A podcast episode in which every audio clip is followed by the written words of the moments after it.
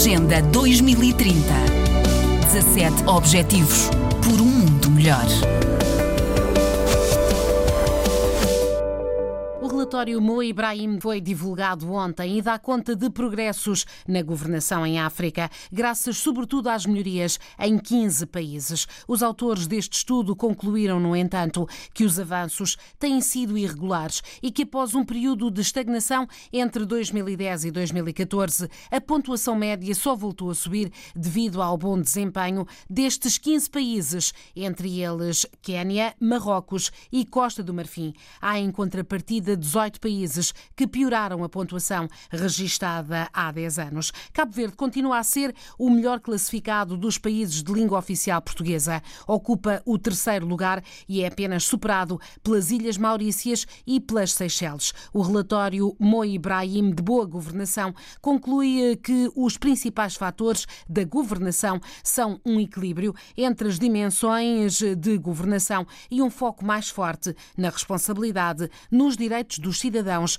e no bem-estar social. Outra conclusão retirada é que a dimensão da economia não determina diretamente a governação, pois, por exemplo, o produto interno bruto de Angola é substancialmente superior ao de Cabo Verde, mas o arquipélago está 42 posições à frente deste país, que é uma potência regional e um produtor de petróleo. O multimilionário Mo Ibrahim participou ontem mesmo num debate e foi lá que lançou vários alertas alertas. Desde logo que, por mais que as economias de África cresçam, todo esse crescimento será absorvido pelo aumento da população. É essencial que, neste quadro de natalidade e de mortalidade, as famílias reduzam o número de crianças para poderem dar-lhes boas condições de vida.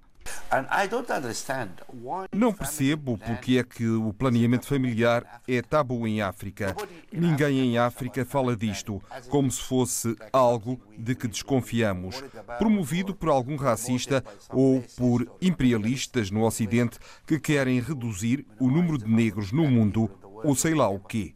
As pessoas têm que compreender que a melhor política social é ter dois ou três filhos bem educados. Não faz sentido sete filhos desempregados vão acabar como terroristas ou mortos no Mediterrâneo, ou sei lá onde. No debate transmitido via Facebook, Mo Ibrahim lamentou que, apesar dos compromissos assumidos internacionalmente, a aposta na agricultura não seja maior. Acredita o multimilionário que esse é o caminho para o desenvolvimento do continente africano. A agricultura também pode criar muitos empregos. Temos que transformá-la num negócio interessante. A agricultura pode ser atraente. Temos que torná-la sexy para os jovens se envolverem, mas isso exige infraestruturas e, claro, investimento.